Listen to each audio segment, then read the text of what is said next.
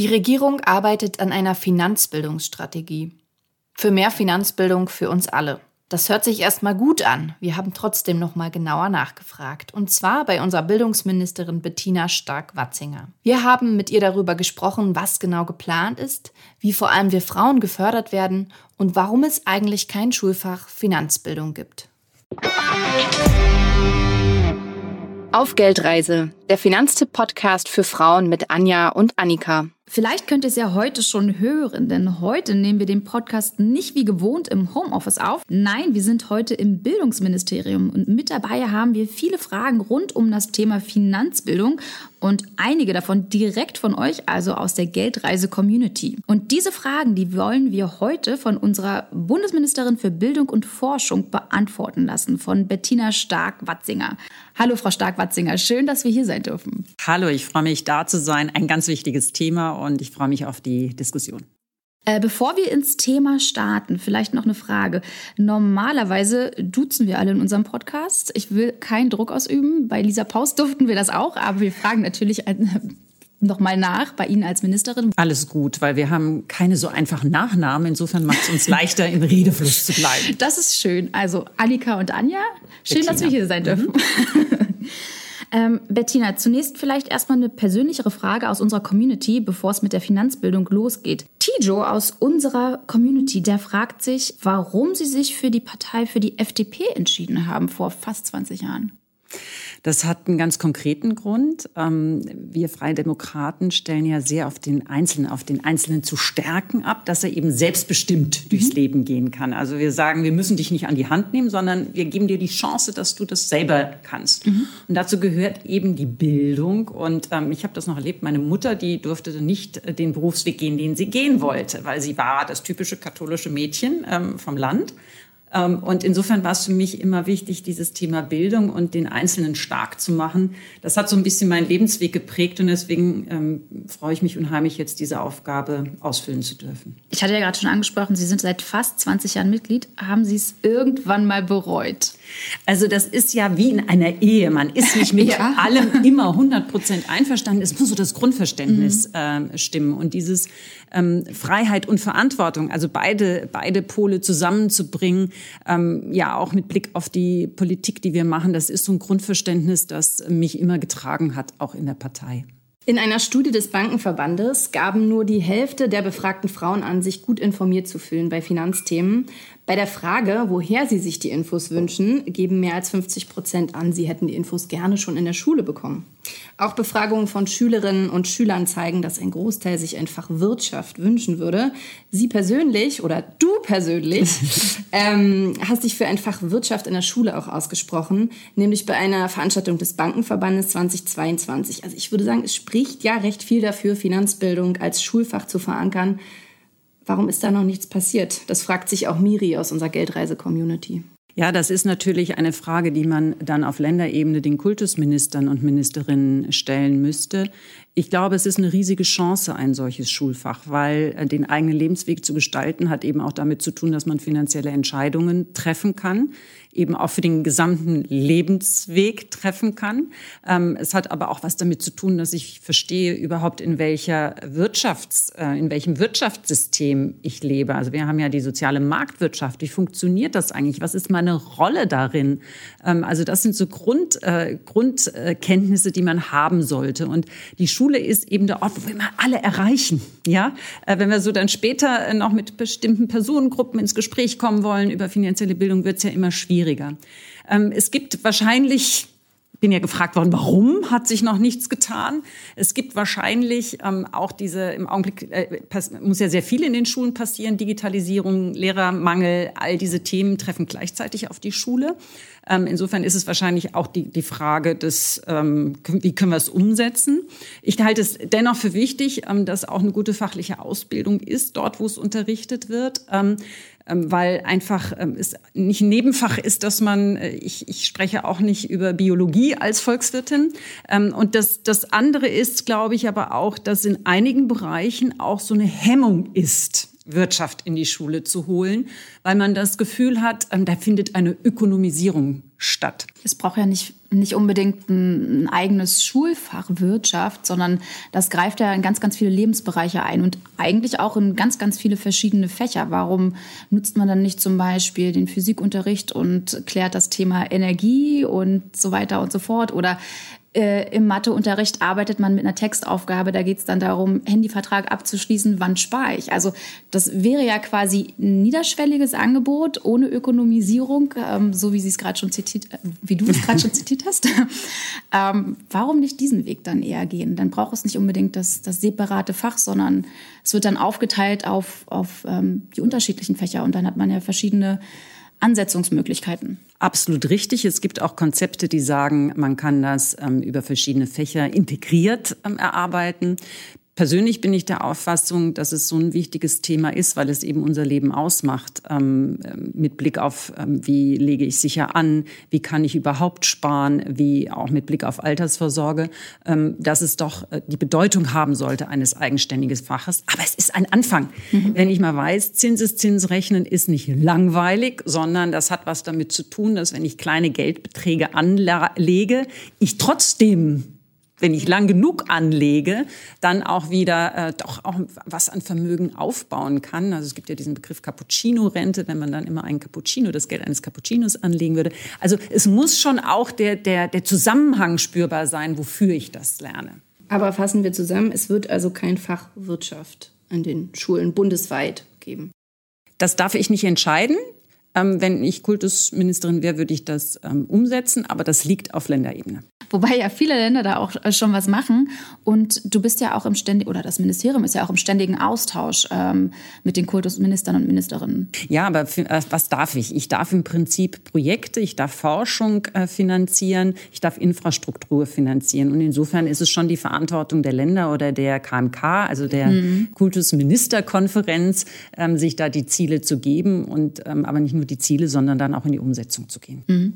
Ärgerlich. Also seit 2005 empfiehlt die OECD ihren Mitgliedsländern, finanzielle Bildung verbindlich in die Schulcurricula aufzunehmen. Was genau ist eigentlich die OECD? Die OECD ist die Organisation für wirtschaftliche Zusammenarbeit und Entwicklung. Die OECD ist ein Zusammenschluss von Industrienationen. Derzeit sind 38 Länder Mitglied. Ziel der OECD ist es, den Informationsaustausch zwischen diesen Ländern zu fördern, um dadurch wiederum für mehr Wohlstand und auch wirtschaftliches Wachstum zu sorgen.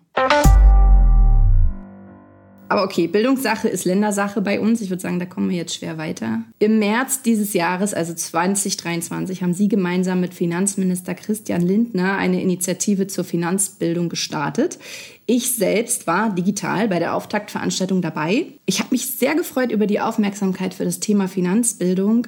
Aber ich war ehrlich gesagt auch ein bisschen enttäuscht, dass es so unkonkret war. Und ich würde mich freuen, wenn wir das heute konkreter machen. Also welche Projekte sind geplant und was wird gefördert? Klar, sehr gerne. Also es sind ja drei Elemente.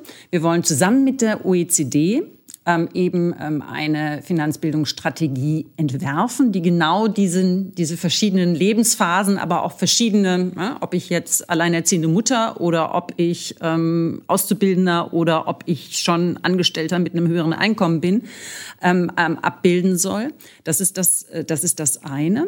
Das andere ist, ähm, und in dieser, in dieser Strategie sind natürlich dann auch noch verschiedene Bestandteile. Zwei spreche ich jetzt schon an, äh, werden dann ausgearbeitet. Wir wollen das, was an tollen Initiativen in der Zivilgesellschaft schon da ist, wollen wir bündeln über eine Plattform bündeln, uns gegenseitig verstärken, ähm, weil auch dort schon tolle Dinge gibt wie Finfluencer, die nochmal bestimmte Zielgruppen erreichen, die wir sonst nicht erreichen würden. Also, dass wir äh, das Thema auch breit aufstellen und wir unterstützen im Ministerium auch ganz besonders mit, ähm, mit ähm, Forschung nochmal, weil wir haben auch viel zu wenig Wissen zu dem Thema. Und in so einer Finanzbildungsstrategie, man kann sich zum Beispiel mal die von Österreich anschauen, da wird dann wirklich nochmal runtergebrochen. Was heißt das, wenn man zum Beispiel in die Schule gehen würde? Das haben wir jetzt, ähm, können wir mitdenken, aber ist ja eben Ländersache. Was muss es an Fort- und Weiterbildung geben? Was sind Materialien, die erstellt werden können? Aber auch auch wenn es um diese übergeordneten Ziele geht. Es gibt ja verschiedene Prioritäten. Äh, das eine, dass ich ähm, ähm, eben selbst als Teilnehmer an Finanzmärkten, um das mal herauszupicken, ähm, teilnehmen kann. Was heißt das dann eigentlich? Was für Kenntnisse brauche ich und wie können wir diese Kenntnisse vermitteln? Das wird also dann schon ganz konkret in, in Handlungs Anleitungen überführt werden. Und das erarbeiten wir eben jetzt zusammen. Es wird ja gerade der Auftrag an die OECD gegeben, das für uns äh, zu erarbeiten, aufgrund der Erfahrungen, die man auch schon international gesammelt hat. Mhm. Also es sind eigentlich drei Säulen, die wir haben. Einmal haben wir die Strategie, dann haben wir die Plattform, die geplant ist, äh, und dann haben wir den Forschungsbereich. Und ich würde sagen, wir gehen jetzt in dem weiteren Verlauf des Podcasts noch mal ein bisschen näher auf die Strategie ein mhm. ähm, und auch auf die Plattform. Mhm. Genau, ich würde sagen, wir starten einfach mal mit der äh, nationalen Finanzbildungsstrategie. Also inzwischen haben ja eigentlich so gut wie alle OECD-Länder nationale Strategien zur finanziellen Bildung eingeführt. Deutschland ist bisher das einzige G20-Land ohne bis jetzt. Äh, in Österreich gibt es bereits seit 2021 eine Strategie, auf die wollen wir später nochmal eingehen. Deutschland ist jetzt, wie gesagt, endlich auch dabei, eine Strategie aufzusetzen. Aber ich frage mich, Warum ist jetzt? Ja, da fragen Sie natürlich jetzt eine Vertreterin äh, eines Koalitionspartners, dem das immens wichtig ist, eben äh, den Einzelnen zu stärken und auch ähm, selbstbestimmt die Entscheidungen zu treffen, auch mit Blick auf ähm, Altersvorsorge. Das ist ja ein Thema. Wir haben äh, ganz klar einen Schwerpunkt ähm, mit der gesetzlichen Rentenversicherung, dem ähm, Umlageverfahren, das ganz wichtig ist. Aber wir müssen trotzdem auch noch privat oder betrieblich Altersvorsorge Vorsorge betreiben. Das ist jetzt ein mhm. konkretes Beispiel. Und deswegen ist es immens wichtig, dass man darüber Wissen hat. Und für uns war es ganz klar, ähm, wir haben uns da in der Opposition schon dafür eingesetzt. Und jetzt, wo wir Verantwortung äh, bekommen haben, übernehmen wir sie auch und äh, sind gestartet. Okay. Und ähm, wie weit sind da die bisherigen, also wie weit ähm, seid ihr bisher bei der Erarbeitung? Also das Grundkonzept, das haben wir gerade schon besprochen. Das ist jetzt, der Auftrag ist an die OECD gegangen, aber Gibt es da noch mehr? Na gut, wir haben ja erstmal, muss man, äh, die OECD arbeitet ja dann mit den Stakeholdern auch zusammen. Das wird ja auch äh, zusammen erarbeitet. Was natürlich klar ist, sind die übergeordneten Ziele. Und die übergeordneten Ziele sind die Grundlage für jeden Einzelnen zu schaffen, eben finanziell richtige Entscheidungen zu treffen, ähm, auch nachhaltig äh, Vorsorge betreiben zu können und auch äh, die Awareness-Bildung, also ähm, äh, dass überhaupt die Sensibilisierung für das Thema stattfindet und das, was da ist, noch äh, stärker zu machen, die Effizienz. Wenn ich das jetzt mal so als, als übergeordnete Themen nehme, wird das jetzt runtergebrochen und in, in Handlungsanweisungen ähm, oder in, in Module, die, die dann auch in der Umsetzung, in Aktionen, in Förderung oder anderes ähm, umgesetzt wird. Ich wollte gerade sagen, also selbst den Aufstieg zu schaffen, ist schön und gut, aber das geht ja nur, wenn wir Chancengleichheit herstellen. Und Chancengleichheit haben wir ja schon quasi ist jetzt überspitzt formuliert, aber mit Geburt nicht und in der Schule auch nicht und vor allem auch nicht, wenn wir nicht finanzielle Bildung mitdenken. Also es funktioniert Absolut. ja nicht. Absolut. Also ich gehe jetzt gerade äh, von Frauen aus, ähm, die dann mit Anfang 30 zum Beispiel an die Familienplanung mhm. denken. Und da ist ja auch über also durch Studien bewiesen, dass es dann ja, zu einer, zumindest äh, finanziell zu einer Ungleichbehandlung Behandlung kommt. Also ähm, Gender Pay Gap, der dann später vor allem da sehr stark ausgeprägt, der dann später zur Gender Pension Gap wird, äh, Karriereknick, Karriereeinbuße und so weiter und so fort. Wie kann man das dann gewährleisten, dass man auch Chancengleichheit übers Leben hinaus hat? Ja, also das kann natürlich nicht alles durch finanzielle Bildung gelöst werden, aber finanzielle Bildung hilft, dass ich überhaupt mal verstehe ähm, wie ist eigentlich meine Versorgung am Ende? Ich bekomme ja immer mal so diesen Rentenbescheid alle wie viele Monate, einmal im Jahr einmal oder im wie oft. Genau. Ähm, und da steht dann immer drin, wie viel Rente ich wahrscheinlich erhalten werde, wenn ich so weitermache wie bisher bis mhm. zum Renteneintrittsalter. Ähm, und da sehe ich es zwar mal wirklich und da ist schon augenöffnend, ne, was das dann auch heißt. Aber auch mit Blick gerade, wenn eine Ehe ist, was heißt das dann für die Frau später im Alter? Was heißt das, wenn der Mann wegfällt oder aber auch in anderen Lebensgemeinschaften? Also dieses Bewusstsein und das Verständnis, die Entscheidungen, die ich treffe, haben eine Konsequenz. Ich glaube, das kann man durch finanzielle Bildung gut, ähm, gut abfedern, beziehungsweise man kann die Sensibilisierung hervorrufen und man kann auch Mut machen, mhm. weil Frauen, das haben ja auch die Studien bewiesen, legen ja durchaus besser an als die ja. Männer, sie legen weniger an. Also Ne, zu sagen, hey, alle, die ihr zuhört, bitte guckt's euch an und ihr könnt das. Und ähm, ne, was immer dann das Richtige für euch ist, macht das ähm, auch um die Selbstständigkeit im Alter zu haben. So. Und dann müssen natürlich noch andere Dinge dazukommen. Ähm, Familie, ganz klar. Wie vereinbare ich Beruf und Familie? Immer noch ein großes Problem, wenn ich keine, äh, keine Kita, keinen Krippenplatz habe. Das sind natürlich dann noch andere Dinge, die im, im familienpolitischen Bereich liegen, mhm. ähm, um eben die Möglichkeit zu schaffen, dass beide Partner, wie auch immer sie sich das aufteilen, Familie und Beruf vereinbaren können. Ähm, bis wann sollen, soll dann die Strategie umgesetzt werden? Ja gut, das ist ähm, ähm, kontinuierlich. Mhm. Also das eine ist, dass, dass sie beauftragt ist. Das andere ist natürlich, dass wir ja noch in diesem Jahr eine große Konferenz auch dazu machen werden, die dann nochmal über den Startschuss hinaus schon konkretere Themen auch erarbeitet und ähm, auch wissenschaftlich begleitet. Und dass wir jetzt natürlich parallel auch schon anfangen mit dem Aufbau der Plattform, damit eben das, was da ist, schon ähm, zur Verfügung gestellt werden kann und gebündelt werden kann. Also insofern sind das drei Dinge, die parallel laufen und ähm, damit wir nicht das eine auf das andere wartet. Aber können wir da in dieser Legislaturperiode noch damit rechnen, mit Ergebnissen und dass zum Beispiel die Plattform an den Start geht? Also ähm, das, das ist das klare Ziel. Ja, das ist das klare Ziel, ähm, weil ähm, erstmal wollen wir ja auch äh, wollen wir was bewegen und bewegen heißt auch, dass wir es nicht auf nächste Legislaturperioden vertagen.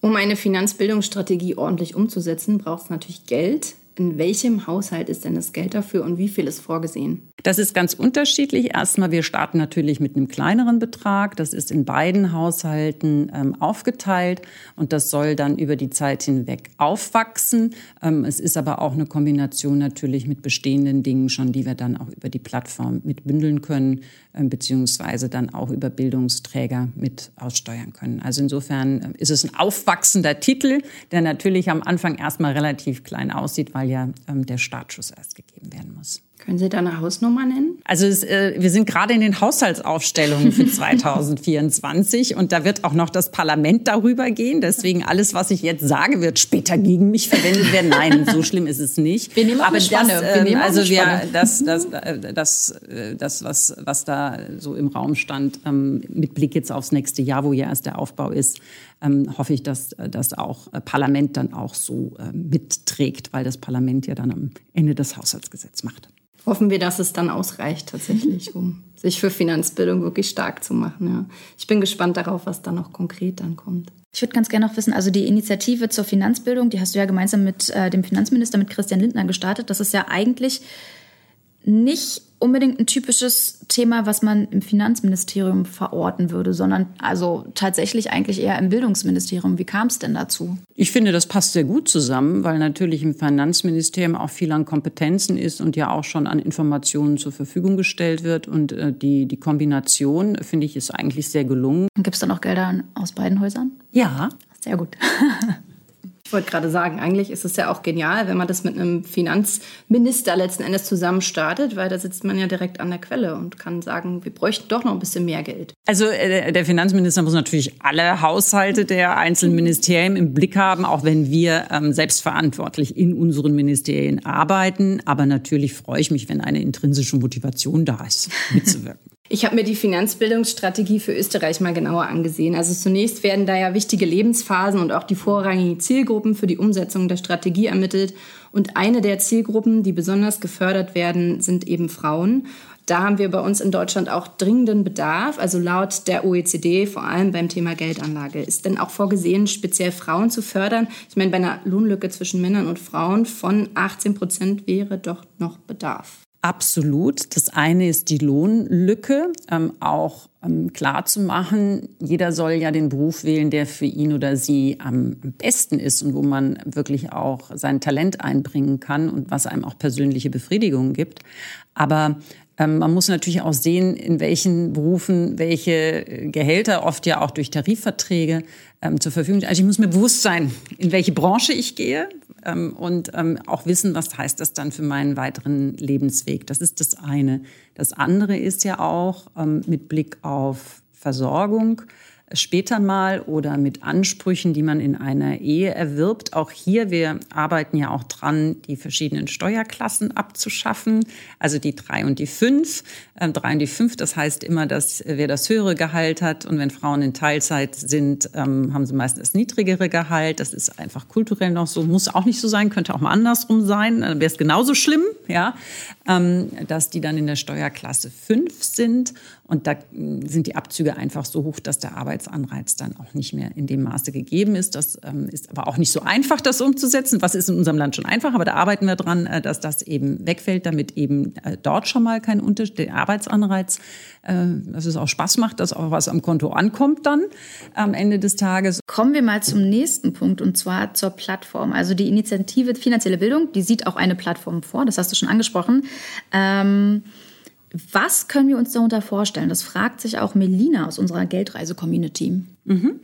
Also auf der Plattform soll natürlich auch mal, ähm, man sagt es schön niedrigschwellig, also mit einfachem Zugang, unkompliziert soll ich finden, was mich interessiert, ähm, soll also auch ähm, Informationen, Tutorials und ähnliches zur Verfügung gestellt werden. Das soll jetzt kein ähm, kein ideologisch getrieben sein, sondern wirklich Sachinformationen. Aber ich glaube, es ist auch ganz wichtig, weil so eine Plattform ähm, auch zeigen kann, das ist wie so ein TÜV-Siegel. Also das, ähm, wie gesagt, da werden jetzt die Inhalte nicht nach ähm, irgendwie äh, gefällt mir oder gefällt mir nicht, sondern es soll eben qualitativ, qualitativ hochwertig oder auch klar sein, dass das qualitativ äh, gute Materialien sind. Also das eine ist, es wird eigenen Content geben, auch als Teil dieser Finanzbildungsstrategie die entworfen wird, ähm, aber zum anderen eben auch ähm, Möglichkeiten, diese Vernetzung darzustellen. Und auch hier ist es nochmal so der Art, ähm, Art äh, ja, TÜV. Ne? Weil, ich meine, das muss man auch sagen, Internet ist super, ist auch ein Stück weit toller Zugang für uns alle äh, zu Informationen, aber es ist natürlich auch die Frage, wie schätze ich, wie, wie weiß ich denn, dass die Information, die ich bekomme, wirklich auch ähm, qualitativ hochwertige Information ist. Und wer soll mit der Plattform ganz konkret adressiert werden? Ja, die unterschiedlichen Gruppen. Also das ist ja äh, die unterschiedlichen Gruppen, die unterschiedliche Materialien haben. Man muss natürlich auch gucken, dass sie auf diese Plattform kommen. Genau. Ja. Wie machen wir das? Ähm, ja, also das machen wir ja schon in, im, im Augenblick. Zum Beispiel werden wir jetzt ähm, auch noch mal unsere BAföG-Kampagne ähm, wieder starten, weil wir sagen, ähm, ist ja super, dass wir BAföG haben, damit äh, eben das Studium nicht am Geld scheitert. Aber es ist erstaunlich, dass eben noch nicht alle jungen Menschen wissen, ob sie Anspruch haben, dass sie Anspruch haben, was steckt eigentlich dahinter. Also gehen wir in die sozialen Medien. Wir gehen im Prinzip dahin, wo diejenigen, die wir erreichen wollen, ähm, ähm, in der Regel auch selber aktiv sind, ähm, weil wir nicht erwarten können, dass jeder zu uns kommt. Also es wird auch sehr viel ähm, darum gehen, über die verschiedenen Kanäle, ähm, die verschiedenen Zielgruppen ähm, zu erreichen. Natürlich auch ähm, das Angebot an, an alle, die aktiv sind ähm, in, in dem Bereich, zu sagen, das zu nutzen und auch mit zu vermarkten. Also das Netzwerk, das da ist, dann auch aktiv mit einzubinden. Oder zum Beispiel Frauen ganz explizit. Also ähm, die OECD, die, ähm, die, die Studie wurde, glaube ich, von der BaFin in Auftrag gegeben ähm, über die OECD. Ähm, hat ja auch nochmal festgestellt, Frauen und gerade ältere Menschen, da gibt es dann noch schon ein Defizit. Wie will ich die erreichen mit der Plattform? Oder wie will ich sie auf die Plattform ziehen? Ja, das ist, ähm, das ist ja überhaupt bei allem, was wir auch im Bereich Wissenschaftskommunikation ist, immer, das ist unser Streben, jedes Mal besser zu werden, die zu erreichen, die wir noch nicht erreicht haben. Ja. Und ähm, da ist aber auch ganz besonders äh, eben das Netzwerk. Jetzt habe ich ja schon Sachen wie Finfluencer oder ähm, eben auch, äh, auch so ein Podcast ähm, mhm. ist ja auch ein Teil davon. Äh, drüber gesprochen. Ähm, aber dann gibt es natürlich auch die Möglichkeit, nochmal in die ähm, Regionen hineinzugehen, in die Institutionen hineinzugehen, die sich eben auch mit Frauen, äh, die Frauen betreuen. Wobei man natürlich schauen muss, wenn ich jetzt äh, überlege, wo gibt es diese Frauenunterstützungsmaßnahmen, ähm, das ist natürlich, muss die Frau, müssen die Frauen ja auch in dem Augenblick bereit sein, sich jetzt damit auseinanderzusetzen. Da gehen wir eben auch gezielt an Orte, zum Beispiel in Arztpraxen um Informationen ähm, zu liefern. Also wirklich auch, ähm, das gehört dann zum Teil der Strategie, Orte, die, die man nicht sofort im, im, im Blick hat, ähm, aber wo eben wirklich auch viele Menschen einfach mal durchlaufen Jeder geht mal zum Arzt oder gerade auch beim Kinderarzt oder ähnliches. Also solche Orte mit einzubinden, auch das wird Teil einer Strategie sein. Also diese Plattform stelle ich mir dann vor wie quasi eine Website, die irgendwie Organisationen und Informationen zusammenbringt genau. und gleichzeitig auch ein Netzwerk mit Veranstaltungen und Genau, das gehört dazu. Okay. Du hast es schon angesprochen, bei der, bei der Plattform soll einmal eigener Content ausgespielt werden, aber auch bereits bestehende qualitätsgesicherte Angebote sollen da gebündelt werden. Woher kommen die Inhalte und wer liefert sie? Ja, das ist etwas, wo wir, ähm, wo auch konzeptionell gearbeitet wird dran. Weil ich ja schon gesagt habe, es gibt viele tolle Initiativen. Wir haben jetzt den Bankenverband angesprochen. Es gibt aber auch eine ganze Bandbreite. Es ist ja auch Verbraucherschutz. Auch im Verbraucherschutzbereich läuft ja sehr viel. Und insofern ähm, wird natürlich die Frage sein, wer kann über die Plattform, kann die Plattform mit nutzen. Da wird es dann ähm, Kriterien dafür geben, wer Zugang hat, eben über diese Plattform die Vernetzung stattfinden zu lassen. Dem will ich nicht vorgreifen, aber man kann zum Beispiel überlegen, ne, sind es kommerzielle Produkte oder nicht kommerziell. All das sind Fragen, die beantwortet werden müssen im, im, im Bereich dann in der Phase der Ausarbeitung. Gut, also da sind wir noch nicht so weit. Ähm, aber wir stehen gerne bereit, möchte ich betonen. Gerne. ja, das also ist doch schon ein Angebot. sehr gerne. Das ist doch schon ein Angebot. Plus Finanztipp Schule, wir gehen auch in Schulen. Genau. Das vielleicht auch ja, das ist ja super. Wie ist da ja. die Resonanz? Sehr, sehr gut. Ne, ja. Man spürt, dass die jungen Leute das wollen. Ja, wir sind auch gerade von der Verbraucherzentrale, also Finanztipp Schule, ausgezeichnet worden. Von daher. Gratulation. Wie soll denn sichergestellt werden, dass da tatsächlich auf dieser Plattform nur fundiert recherchierte Fakten zu finden sind aus unabhängigen Quellen? Gibt es da schon Ansätze, Ideen? Das ist natürlich wie ähm, ja im, im Qualitätsjournalismus gehe ich doch auch davon aus. Ähm, also das werde nicht ich persönlich machen, aber da gibt es Leute, die eben dann die, ähm, die, die Informationen prüfen, gegenchecken und auch analysieren können. Da braucht man natürlich die entsprechenden Fachleute dazu, aber die gibt es. Ja, bei LinkedIn hatte ich über Wochen immer wieder folgende Bilder in meiner Timeline. Erst Finanzminister Christian Lindner mit lauter Finfluencern, die sich online für finanzielle Bildung einsetzen. Das Besondere, es waren wirklich nur Männer auf dem Foto, also fast nur Männer. Zum Glück folgte ein paar Wochen später auf Initiative einiger sehr engagierter Finanzfrauen ein Foto, das Christian Lindner mit lauter weiblichen Finfluencerinnen, Gründerinnen, Finanzjournalistinnen zeigte. Finanzen sind nämlich nicht nur ein Männerthema. Sehr viele einflussreiche Frauen machen sich auch für finanzielle Bildung stark. Sehr viel mehr als Christian Lindner scheinbar bewusst war, würde ich sagen. Ähm, Geschlechter hin oder her, bei Anlagetipps in den sozialen Medien warnt die deutsche Bankenaufsicht BaFin auch zur Vorsicht. Und ich denke, das mit den Finfluenzenden ist auch ein wenig kritisch zu sehen. Also es gibt ja keine Qualitätssicherung und gerade Frauen werden da auch oftmals zur Kasse gebeten. Eine der bekanntesten Influencerinnen im Bereich Female Finance verlangt zum Beispiel für ein Finanzcoaching mehr als 5000 Euro. Ich frage mich, ob es dann wirklich auch so eine kluge Idee ist, das Thema Finanzbildung Finfluencern zu überlassen. Es gibt, glaube ich, in jedem Bereich, es ist ja nicht schwarz und weiß, es gibt in jedem Bereich Leute, die ähm, auch ja, den Wunsch von Menschen, sich fortzubilden oder die irgendwie ein bestimmtes Bedürfnis haben, für sich auszunutzen. Ja, und umso wichtiger ist es, dass es auch mal eine Anlaufstelle gibt, bei der man weiß, hier habe ich so einen Zugangskanal und weiß, dass das also nicht nur da, nicht dazu da ist, eben um an mir, mit mir Geld zu verdienen, sondern dass es wirklich darum geht, mich auch weiter zu befähigen. Ja, und ich freue mich, dass die Finfluencerinnen da auch aktiv geworden sind, denn die Frauen sollten nicht darauf warten. Wir werden natürlich auch eingeladen als Politiker und Politikerinnen und ähm, einfach selber zu Wort melden. Ich glaube, das ist auch ganz wichtig. Wenn wir Finanzbildung nicht flächendeckend in die Schulen bekommen, dann sollten wir trotzdem sicherstellen, dass wir so viele Menschen wie möglich auf anderem Wege abholen. Manche erreichen wir natürlich digital, manche persönlich, manche über Print. Auch Podcast kann Weg sein. Das zeigen unsere mehr als 1,6 Millionen Downloads des Podcasts auf Geldreise. Sehr schön. In äh, Österreich plant man auch verschiedene Maßnahmen. Äh, lassen Sie uns mal so drei bis vier durchgehen und wir überlegen mal, ob wir das in Deutschland auch machen können. Gut. Erstens, Finanzbildung einfach mehr zum Thema machen, also durch Kommunikationskampagnen in Massenmedien, auf Plakaten, eben auch mit Influenzenden und auch mit, ich würde sagen, entsprechenden Terminen belegen. Also sowas wie einen bundesweiten Financial Future Day, Workshops, Wettbewerbe, Preise, Machen wir das auch? Das ist ein guter, guter Punkt. Wir machen ja sehr viel auch im Ministerium mit Blick auf, dass wir Preise auch für tolle Schulkonzepte, um auch nochmal wirklich Scheinwerferkegel zu lenken auf die, die vor Ort aktiv sind. Insofern ist das eine tolle Anregung, die man auch umsetzen kann.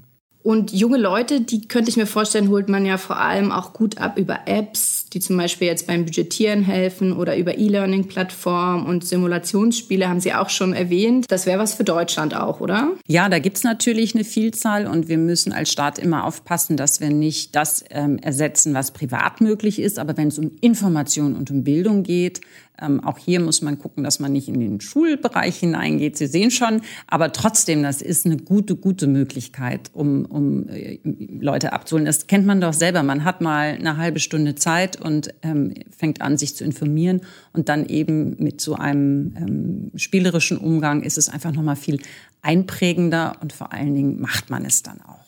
Als dritten Punkt hätten wir mehr Finanzbildungsinitiativen äh, unterstützen, zum Beispiel mit finanziellen, finanzielle Mittel bereitstellen für Finanzbildungsprojekte für bestimmte Gruppen, also zum Beispiel Frauen oder Jugendliche oder auch tatsächlich für bestimmte Themen.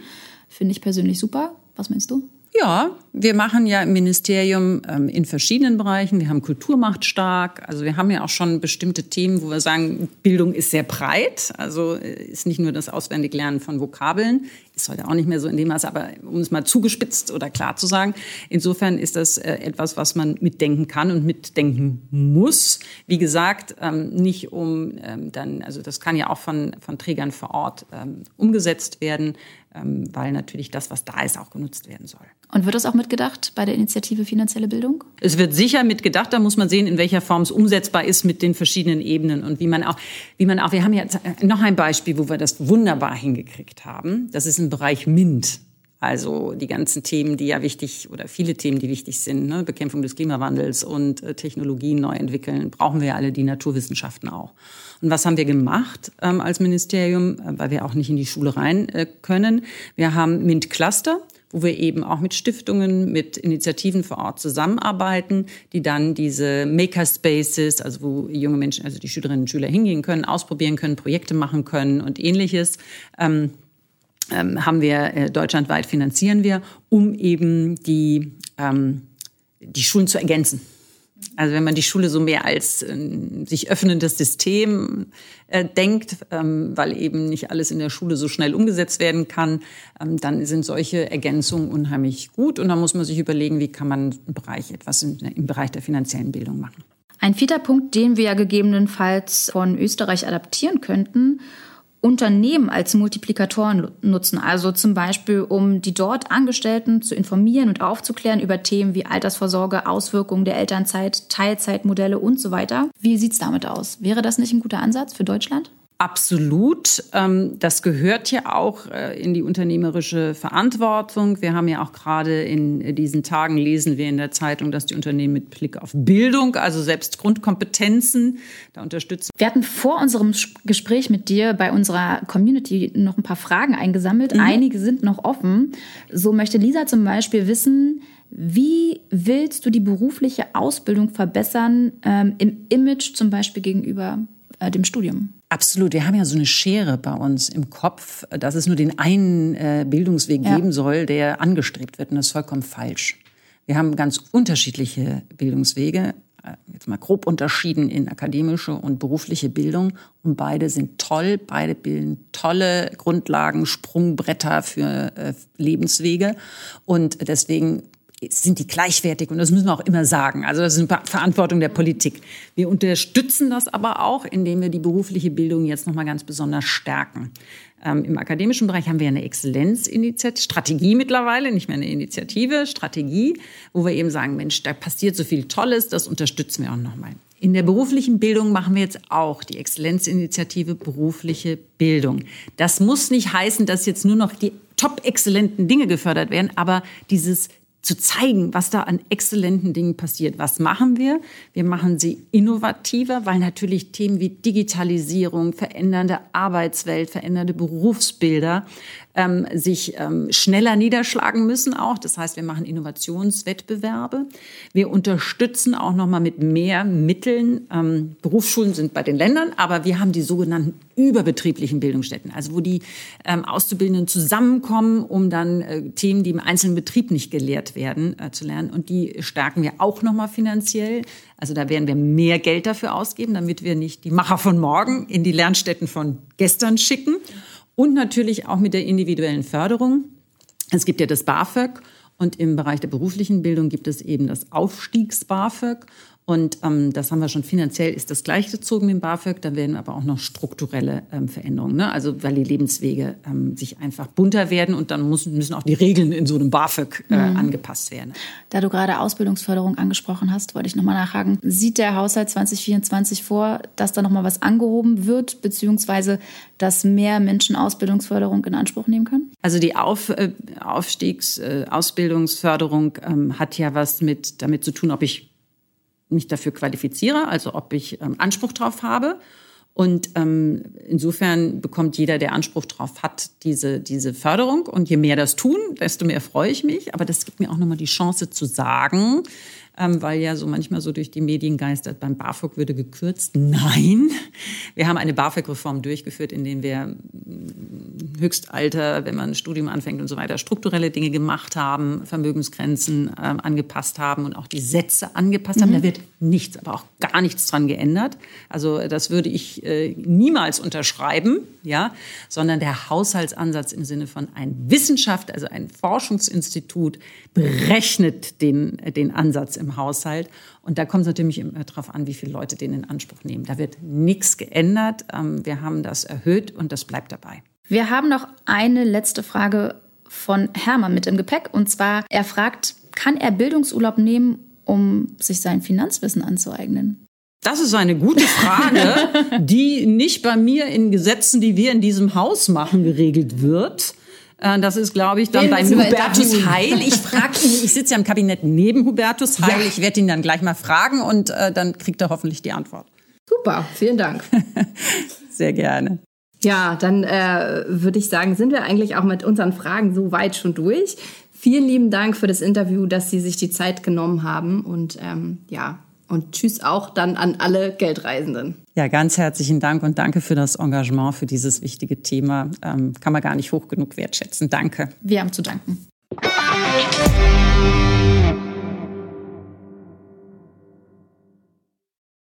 Liebe Community, hier mal was in eigener Sache. Ihr hört uns und unsere fundiert recherchierten Inhalte alle zwei Wochen hier übrigens kostenlos. Ja, und wer steht hinter Annika und mir? Finanztipp. Und wir gehören zur Finanztipp Stiftung und setzen uns deutschlandweit für finanzielle Bildung ein. Das machen wir über unsere Online-Texte auf finanztipp.de, halten euch up-to-date über unseren wöchentlich erscheinenden Newsletter, bringen mit Finanztipp Schule Finanzwissen in Schulen und versuchen euch mit allem Spannenden und Wissenswerten rund um Geldthemen zu versorgen über YouTube, TikTok und natürlich unsere Podcasts. Falls ihr uns und unsere Arbeit schätzt, unterstützt uns doch gerne mitten im kleinen Obolus. Wie genau das geht, den Link findet ihr in den Show Notes.